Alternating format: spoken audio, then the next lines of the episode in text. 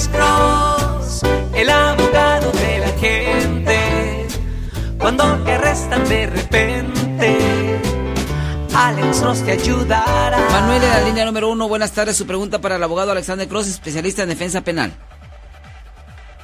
Sí, ah, me gustaría saber cuál sería el proceso en un caso de un DUI. Ok, pues es simple. Am, en un caso de DUI, solo para hacerle unas preguntas. Ah, primero, ¿el policía lo paró a usted manejando, sí o no, señor? No, Ok. Ah, ¿Usted tuvo accidente o estaba estacionado su vehículo? ¿Cómo se puso en contacto con usted el policía, señor? Ah, el, el- la persona, el, el- el oficial no estaba presente cuando sucedió esto, pero una, una atendente del, de la, del estacionamiento le llamó. Ok. So, una persona que estaba atendiendo como el, eh, Estacionamiento. el estacionamiento o, hizo un reporte. Ok, sí, que alguien estaba manejando peligrosamente o de una forma sospechosa. Ok, ok, Bueno, lo, entiendo. lo que pasó fue que entré por una entrada del estacionamiento equivocada. Ok. Ah, Ok, ok, ok, eso entiendo, ok, entiendo. Ok, eso obviamente alguien hace un reporte y ah, la policía llega para investigar el caso.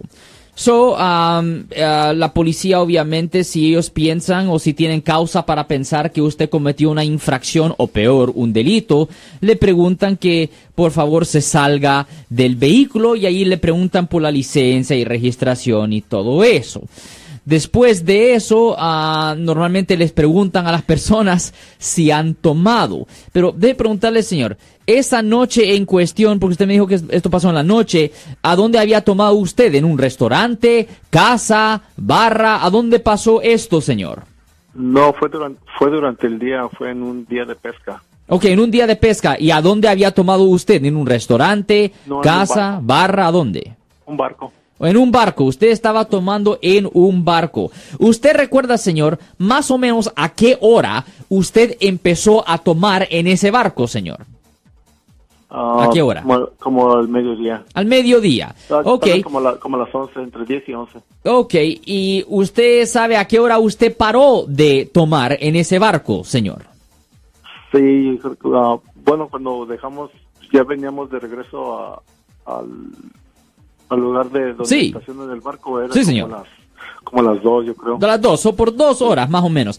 ¿Y esta, ah, este contacto con el policía, a qué hora pasó eso, señor?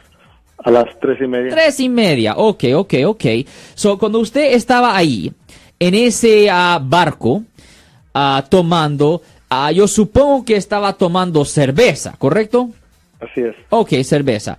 Ahora, am, más o menos, señor, ¿cuánta cerveza usted cree que tomó durante esas ah, dos horas? ¿Siete, ocho, nueve, diez? ¿Cuántas cervezas más o menos, señor? No, en realidad no, re- no recuerdo. un- yo creo que un, unas 10, 12 cervezas. Unas 10, 12 cervezas. Ok, ya venimos. Ok.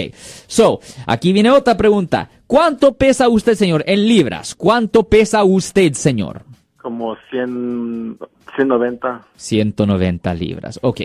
Nosotros tenemos en nuestra oficina un rótulo que viene del DMV, del Departamento de Motor Vehículos, que nos deja saber más o menos la cantidad de alcohol que una persona puede tener en su sistema y todavía no estar sobre el límite legal. Ahora, generalmente, para un hombre que pesa 165 libras, yo sé que es 35 libras menos que usted, o 30 libras menos que usted, yo entiendo eso, o 25 libras menos- que usted, pero para un hombre que pesa 165 libras, simplemente dos cervezas. Solo dos cervezas de 12 onzas es suficiente para que la persona esté al punto 08. Con Ah. el peso de 190 libras, en efecto, tres cervezas lo va a tener a usted sobre el límite legal. La cosa es que mucha gente cree que manejando bajo la influencia es lo mismo que manejar borracho. No es la misma cosa. No es la misma cosa. Una persona se puede sentir perfectamente bien, perfectamente bien y estar sobre el límite legal. Obviamente, si usted había tomado 10 cervezas basado en su peso, eso me dice a mí que usted estaba sobre el límite. Ahora, la próxima pregunta que le tengo a usted es si el policía le preguntó a usted si usted había tomado. ¿Le preguntó al policía si había tomado, sí, o no? Ok, sí, le preguntó. ¿Y usted qué le dijo al policía? Ah, le expliqué que sí habíamos ido a un ah, viaje de, de pesca y sí había tomado cervezas. en el- Ok, pues la única respuesta obviamente que al policía le, le importaba era el sí o el no. Sí, eh, no, Porque a él no le importa la razón, ¿me entiendes? So, la Ah, cosa es esto. So, obviamente usted le dice sí. Yo siempre le digo a la gente que nunca se le dice a la policía que usted ha tomado alcohol si usted está conduciendo un vehículo. La razón es porque si usted ha tomado cualquier cantidad de alcohol, si es simplemente una cerveza, el policía tiene, él tiene que hacer los exámenes de sobriedad. La razón es porque hay cierta gente que simplemente no puede metabolizar el alcohol. Hay cierta gente que simplemente no lo puede metabolizar y a la misma vez el policía no lo quiere dejar ir a usted porque si usted va y posiblemente mata a alguien o daña a alguien, a él lo pueden ah, demandar por negligencia, por no hacer su trabajo. So, para proteger su propia piel, el policía, el policía definitivamente tiene que hacerle los exámenes de sobriedad. Ahora, Normalmente, cuando los policías empiezan con los exámenes de sobriedad, ellos le sacan un dedo o un lapicero y lo ponen enfrente de sus ojos para ver si sus ojos pueden seguir el dedo o el lapicero. ¿Eso le pasó a usted, señor, sí o no? Sí. Ok, después normalmente lo que ellos hacen, y es una combinación de cosas, a veces los hacen caminar en línea y después voltear y caminar de regreso en línea. ¿Eso le pasó a usted, señor, sí o no? Ah, no, nomás me dijo que pa- pararan en pie. Ok, a veces lo hacen a pararse en simplemente un pie por 30 segundos. Eso le pasó, ¿correcto? Eso lo pasó, le pasó a usted. Ok, y eventualmente, después de unos cuantos exámenes, el policía le saca un alcoholímetro, uno que hemos tenido aquí en el área muchas veces, lo hemos dado aquí ah, como premios, pero sí, ah, un alcoholímetro, y supongo que usted sopló en el alcoholímetro, ¿correcto? Ah, no. No sopló en el alcoholímetro. ¿El policía le preguntó si soplara en el alcoholímetro, sí o no? Ah, me, pre- me dio opción de ah, colímetro o, o examen de sangre. No, no, no, no, pero él no le va a sacar la sangre en la calle. No, me, me llevó a un... este, Ya, a un yo le estoy preguntando específicamente en la calle, cuando usted estaba ahí no, en la calle no, no. Ok. So, pero eventualmente él decidió, decidió, hizo la decisión de arrestarlo. Déjeme preguntarle a usted, señor. am, ¿Qué pasó con el vehículo suyo? ¿El policía lo, lo embargó, lo dejó ahí? ¿Qué pasó? Ah, no, se lo, se lo trajo mi, mi, mi, mi chofer. Ok. Usted tenía un chofer. Sí, yo tenía un chofer. So, usted no estaba manejando. No. Un momento, un momento. ¿Usted no estaba manejando el vehículo todo este tiempo? Eh, eh, en el momento que estaba el oficial ahí, no. Ok, pero el que vio que usted estaba manejando era el encargado del estacionamiento. A- así es. Ok, entiendo. ¿Y el policía le preguntó a usted si había ah, manejado? Sí. ¿Y usted qué le dijo? Ah, desafortunadamente le dije que sí, que había movido el carro. Ok, eso, eso es una... Ok, sí, pues eso es una admisión de culpabilidad. Ok, so yo supongo que uh, como usted mencionó, ah, lo llevaron a la estación. ¿En cuál, ¿En cuál ciudad pasó esto, señor? Ah, en en ah, Carmel. Carmel. Ok, solo el condado de Monterrey, ¿no? Sí. Ya, ok. So, supongo que lo llevaron a la estación y ahí obviamente le dan la opción de, soplar en un alcoholímetro ah, o le sacan la sangre. Y obviamente en este caso le sacaron la sangre, ¿correcto? Así es. Y usted tiene licencia de California, ¿correcto? Correcto. Ok. So, esta es la cosa. Yo supongo que ya le han puesto una fecha de corte ah, en la corte penal en el condado de Monterrey, ¿correcto? Así es. A veces lo ponen en la corte de Salinas o en el de Kern, pero, pero lo ponen por ahí. Ok. So, ah, lo que es necesario hacer primero en la corte, un abogado penalista va a la corte, se submite una declaración inicial de no culpable y se ordena copias del reporte de la policía. Pero antes de eso, le tengo que hacer otra pregunta. Ah, ¿Cuántos días atrás esto ocurrió, señor? ¿Cuántos días ya han pasado? Ah, dos semanas. Dos semanas. Ah. Ok, hay un papel rosado. Hay un papel rosado que la policía le da a una persona que es parada por ah, conducir ebrio. Y ese papel rosado, que es una licencia temporal, es una licencia temporal que es válida por 30 días. Va a decir en el, pa- en el papel abajo, va a decir, usted tiene 10 días. Usted tiene 10 días después de recibir esta notificación para solicitar una audiencia para poder enseñar si la suspensión o revocación de su licencia está justificada. ¿Usted vio ese papel rosado, señor? Sí, ¿Usted se puso en contacto con el DMV, señor? sí, Ok. ¿Usted ya pidió una audiencia administrativa con el DMV, señor? Correcto. Ok, ¿y se la dieron o todavía Sí. está pendiente? Ok, eso es bueno, ok, ok. Sí, porque en la audiencia del DMV, que le voy a decir es separado y independiente a lo que pasa en la corte, ellos tienen que enseñar tres cosas para poder suspenderle la licencia. Número uno, ellos tienen que enseñar que el policía tenía el derecho de investigar el caso.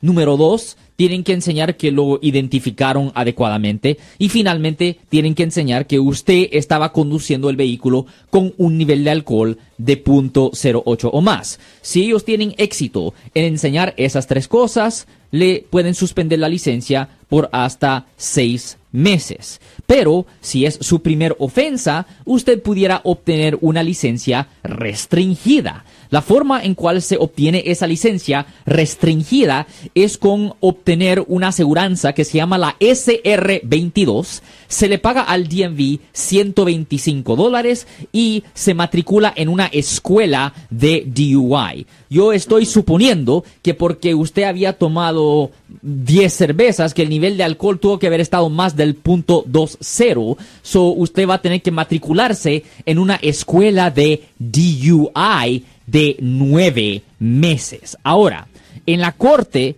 y ahora, tiene que entender, señor, que en un caso de manejar bajo la influencia de alcohol, en un caso de DUI, lo que pase en la corte es separado e independiente a lo que pase con el DMV. ¿Ok? Eso es bien importante saber. Sí. El DMV puede decir que usted es inocente, el juez en la corte todavía puede decir que usted es culpable.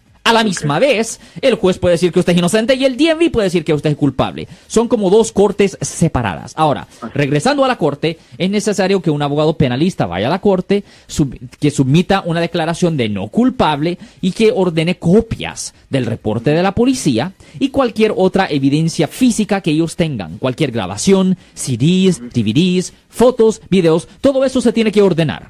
Después el juez le tiene que dar una nueva audiencia para regresar a la corte y empezar a resolver el caso con la oficina de los fiscales. Ahora, ya cuando se vea toda la evidencia física, las fotos, sus declaraciones, el reporte, todo eso, se tiene que estudiar todo eso para poder determinar si el caso tiene credibilidad contra usted o no, porque no se sabe 100% a este punto. Ahora, supongamos, vamos a suponer, señor, supongamos que la fiscalía no tuviera suficiente para convencer a un jurado de que usted es culpable de la ofensa. Pues en una situación así, si se mira que la fiscalía no tiene nada de evidencia, pues ahí es cuando se le exige a la fiscalía, pues, que le vote los cargos.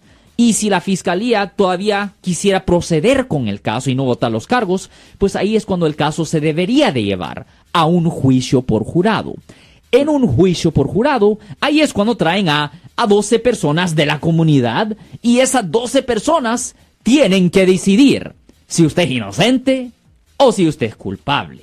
Si lo hayan inocente, le votan los cargos. Obviamente, a la misma vez, señor, tenemos que ser realistas. Se tiene que mirar los dos lados de la moneda. Porque supongamos, vamos a suponer, señor, supongamos que la fiscalía sí tiene suficiente para convencer a un jurado de que usted sí estaba manejando sobre el límite. Pues en una situación así, no es buena idea que el caso se vaya a jurado. La razón es porque si usted va a un jurado y si por una desgracia el jurado pensara que usted es culpable por manejar ebrio, pues el jurado le puede dar hasta seis meses en la cárcel del condado. So, si se mirara que la evidencia sí estuviera ahí contra usted, lo que el abogado debe de hacer a ese punto es suspender los procedimientos penales y se trata de llegar a un arreglo, un acuerdo con la oficina de los fiscales para ver si hay una forma para evitar una pena de cárcel, que simplemente le dieran como servicio comunitario, unas multas, unas clases, libertad condicional y nada más, y después de que su tiempo de libertad condicional expire, se pudiera hacer una petición a la corte en el futuro para que en el futuro se le limpie el record, para que esto ya no le afectara a usted por razones de agarrar trabajo, aseguranza, préstamo y vivienda. De cualquier forma, señor, el proceso entero para resolver su caso se debería de tardar más o menos unos 3 a 4 meses, dependiendo cómo de ocupado está el juez. Pues señor, acabo de explicar el proceso entero en su caso de DUI. ¿Me tiene cualquier otra pregunta, señor? Um, sí, sí, vamos a poner que los tienen las suficientes evidencias basado en mi testimonio. Sí, señor. Uh, a ese momento se va uno como a negociaciones con el, uh, con el fiscal. El abogado tiene que hacer eso. El fiscal no va a hablar con usted. El abogado tiene que hacer eso. El, el, el, abogado claramente tiene que apelar por el, cliente, ¿verdad? Ah, tiene que argumentar, no apelar. Apelar es otra, es otra cosa. Apelar es cuando una persona ha sido hallada ah, culpable de una ofensa y el abogado nota que habían varios errores en el caso y en efecto uh, se tiene que empezar el caso de nuevo desde el principio. Eso es una apelación, pero en este caso estamos hablando de argumentar, correcto. Argumentar, entonces argumentaría. ¿Cuál sería el, el argumento? ¿Cuál sería el, Todo depende, es necesario ver el reporte de policía. Es imposible saber exactamente esos detalles. Yo quisiera meterme en la plática. Sí, sí, sí, Ari. Estimado Manuel, no, no, recuerdo o no escuché quizá si cuando llegó la policía usted estaba dentro del vehículo o no estaba dentro del vehículo, porque eso sería un argumento bueno para poder eh, quizás... Argumento bueno, pero el problema es que él le dijo al policía. Sí, pero que solo movió. ¿Qué tan distante Eh, movió? No, sí, simplemente, simplemente si está prendido el vehículo. Olvídese de... No, si lo movió es DUI. Sí. Ya, sí. Si, tienes si una persona tiene ah, la llave y prendida en el vehículo y si la persona... Aunque no haya movido... el Correcto. Y si la persona está dentro del vehículo y si el vehículo está prendido, eso es considerado una Pero forma de controlar. Mm, Vale, no importa. Honestamente, no importa para nada. Todo el mundo tiene una primera vez. Pero Eric. sí va a haber una negociación. en- Sí se puede haber una negociación basada en si el- la persona tiene un récord limpio, si nunca ha cometido otras faltas, si es una persona que trabaja. I mean, todo eso se toma en consideración para hacer un trato ah, con la oficina de los fiscales, Eric. La, la, la, la situación fue que ah, yo, yo no, cuando llegó el oficial yo no estaba manejando ni, ni estaba dentro del carro ni nada de eso. Ya, eso, eh, yo entiendo, pero ellos, eh, el problema es que el policía tiene el derecho. Manuel, de- Ajá. Manuel, usted, ¿cuántas veces o desde cuándo escucha usted este programa de, de Hablando con el abogado Alexander Cross? Ah, pues, es- tengo ya bastantes, siempre en la mañana los, lo pongo a la AM aquí en mi, en mi, en mi oficina y escucho el programa casi las ocho horas. Eh, Bueno, Ah, le digo esto, Manuel, le digo esto, Manuel, porque aquí hemos dicho muchas veces, En el más, de cinco, más de cinco años, Manuel, usted es como el pez que, que cayó en uno de sus anzuelos. Así es. Eso es lo que pasó. Usted mismo fue el que dio eh, para que el policía eh, tenga el argumento. eso sí, Absolutamente. tenga el argumento de ponerle o exigirle, pedirle eh, la prueba de, del alcoholim- del alcohol. Porque si usted. eh, yo le. lo- mire, vamos a hacer una cosa. Ah, le voy a dar el número de teléfono del abogado Alexander Cross. Pida el panfleto. Pida el panfleto y póngalo en un cuadro ahí en su oficina. Póngalo en un cuadro, póngalo en un cuadro porque aquí están los 10 errores que uno comete cuando es detenido. Sí. Y aquí está eh, declaración voluntaria, búsqueda y aprehensión sin orden judicial. eh, tiene que ser educado ante la policía, eh, re- resistirse al arresto.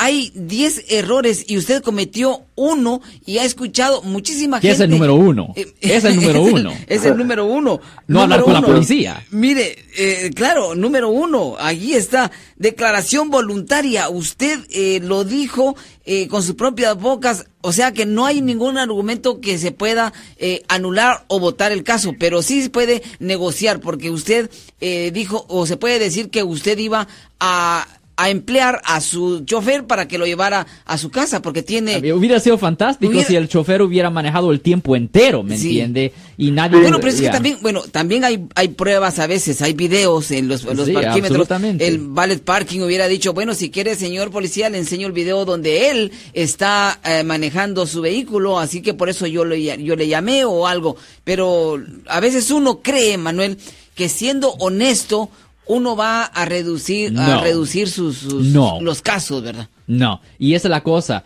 ¿me entiende? Es que aquí en nuestro sistema honestidad, la honestidad es mala. Yo, yo, yo, yo, yo sé ¿Es que se mala horrible. honestidad? Y con nuestro sistema, No digas con nuestro eso. sistema penal, con nuestro Nuestro sistema, sistema penal, con la policía, específicamente con la policía, la honestidad es una cosa mala, porque ellos van a usar cualquier cosa que usted diga contra usted. Y si la fiscalía recibe una declaración del mismo acusado, es mucho más fácil que ellos ganen el caso, es el problema, ¿me entiende? Pero lo que se tiene que hacer en un caso así, le voy a decir, 99% de estos- en, los tiempos se tiene que hacer un trato con la fiscalía. Y, ah, pero se puede resolver sin cárcel, eso es la buena noticia. No, y aparte de esto, mi estimado Manuel, usted ya tomó el primer paso. No, no el primer paso, usted ya dio el segundo paso. Eh, primero fue el haber eh, visto el papelito Eso es una cosa rosado buena. Esa sí cosa- esa es buena. Hizo Eso los sí trámites necesarios para el DMV. El segundo paso correcto. O sea que aquí sí el policía no le hizo levantar el pie y, y ver si estaba al, al- al nivel, sino usted ha hecho el segundo paso correcto, el haber llamado a un abogado eh, relacionado a este tema eh, Sí. del DUI. Ahora el tercer paso ya queda en llamarle a las oficinas del abogado Alexander Cross específicamente, porque estamos hablando de, de un abogado especialista en DUI. Eh, llámele, haga la cita y empiece ya la conversación, la plática interna, empiece ya a exponer toda la situación y creo que van a tener éxito. Ya, no, definitivamente en un caso así, am, él no tiene ningún miedo de ir a la cárcel, ¿me entiende? Basado en lo que él me está diciendo, especialmente si él tiene un récord limpio, am, casi siempre se puede hacer un, un- un trato con la fiscalía. Y de- otra pregunta que le tengo, señor, ¿cuál es su Sí. estatus migratorio? ¿Usted es residente, ciudadano, indocumentado, TPS, permiso de trabajo? ¿Cuál es su estatus migratorio? Residente. Residente. Ah, ah. Es la única cosa mala ahí. Ah. Porque la cosa que si hubiera sido ciudadano, le digo, pues, pues, ok, la consecuencia, pues no hay mucha. Ya, porque tienen que entender que un caso de DUI, un caso de conducir ebrio, es un caso penal, es un caso criminal. Yo sé que se oye horrible decir criminal, pero es un caso criminal. Lo mandan al departamento criminal y cualquier ofensa criminal, cualquier ofensa penal, pudiera en el futuro resultar en la deportación, exclusión de los Estados Unidos o que le negaran la naturalización. So, esa es la única cosa. Ahora, viendo que es la primera ofensa, es dudable que eso ocurra en realidad, pero la probabilidad legal, por lo menos, existe, señor. Sí. Mi estimado Manuel, muchísimas gracias. En la primera oportunidad que usted tenga en hacerse ciudadano, hágalo. Hazlo, oye, Hágalo. definitivamente. Hágalo, mi como, estimado como Manuel. en, es- como en este caso, ¿cuánto tendría que esperar para, para intentar es, legal? ah, Esa parte yo no le puedo decir porque yo soy abogado criminalista, yo no soy abogado de migración, no le puedo decir esa parte, ¿me entiende? Un abogado de migración le puede dejar saber específicamente esa parte, pero va a ser buena idea que le hagan una limpieza de su convicción penal eventualmente, señor. ok. Ok, señor. ¿Usted, usted, usted, usted, ah, trata con limpieza de ah, récord criminal? Sí, ab- absolutamente. Nosotros nos encargamos de todos los casos criminales, todos los casos criminales. Ok. Ok, Ah, señor. ¿cuál, cuál es, cuál, cuál es, ah, su oficina está en, en San José? Si o- tenemos una oficina en San José, sí, definitivamente tenemos una oficina en San José. Nos puede llamar al 1-800-530-1800. De nuevo, 1-800-530-1800, señor. Esa es para la de San José, ¿verdad? Es, la es el número de teléfono de nuestra oficina. Tenemos varias oficinas. Simplemente la secretaria le da. Usted puede pedir cuál oficina usted quiere asistir. Ok. Mi Pues estimado. much- much- muchas gracias por su información y, y adelante con esa información para la comunidad. Sí, muchas gracias a usted, mi, señor. mi estimado Manuel. Manuel, Sí, eh, el, el, mundo no se ha terminado. No se ponga triste. No, no se, no, no se ponga triste. Levante el ánimo, Manuel. Sí, se, me, nota un poco, ¿verdad? La, sí, sonría. Todos cometemos errores. Lo bueno es de que usted es la primera vez que lo hace. Eh, reviva, tómese ahí lo que está tomando el abogado Alexander Cross, una bebida energética, un jugo. No, solo agua. Eh, solo agua. Eh, levante el ánimo, mi estimado Manuel, cuídese mucho. Muchas gracias, que tengan buen día. Eso, así ya quiero. Así, eh, ah, mire, ah, piense positivo, actúe positivo, que va a tener resultados positivos, mi estimado Manuel. Yo soy el abogado Alexander Cross. Nosotros somos abogados de defensa criminal. Le ayudamos a las personas que han sido arrestadas y acusadas por haber cometido delitos. Si alguien en su familia o si un amigo suyo ha sido arrestado o acusado, llámanos para hacer una cita gratis. Llámenos para hacer una cita. Ese número es el 1-800-530-1800. Estamos aquí en toda la área de Bahía. 1-800-530-1800. Y como siempre, por casos criminales, casos penales, damos la primera cita gratis en nuestra oficina. Siempre estamos aquí todos los martes y viernes a las 12 y 35 respondiendo a sus preguntas con respecto a los casos penales y también nos pueden hacer preguntas en nuestra página de Facebook Live. Doctor Alex, abogado de nuevo, 1-800-530-1800, Marco. Bueno, vamos a llamar telefónica, pero ya fuera.